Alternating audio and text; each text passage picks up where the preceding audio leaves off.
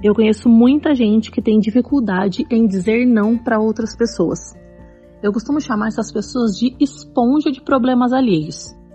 Ela pega tudo que é dos outros, todos os problemas que os outros têm nas costas, que eles deveriam resolver, eles jogam para ela, ela pega o problema, ela acumula os dela e mais os das outras pessoas.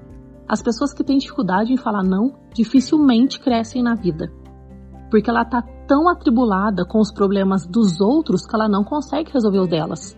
E muitas vezes ela se coloca em segundo plano. Na maioria das vezes ela resolve o problema de todo mundo e o dela fica para depois. A vida pessoal dela fica para depois, o bem-estar dela fica para depois, tudo é prioridade menos ela. Se você hoje conseguir falar não, você pode ter certeza que você vai estar avançando pelo menos três casas rumo à vida que você sonha.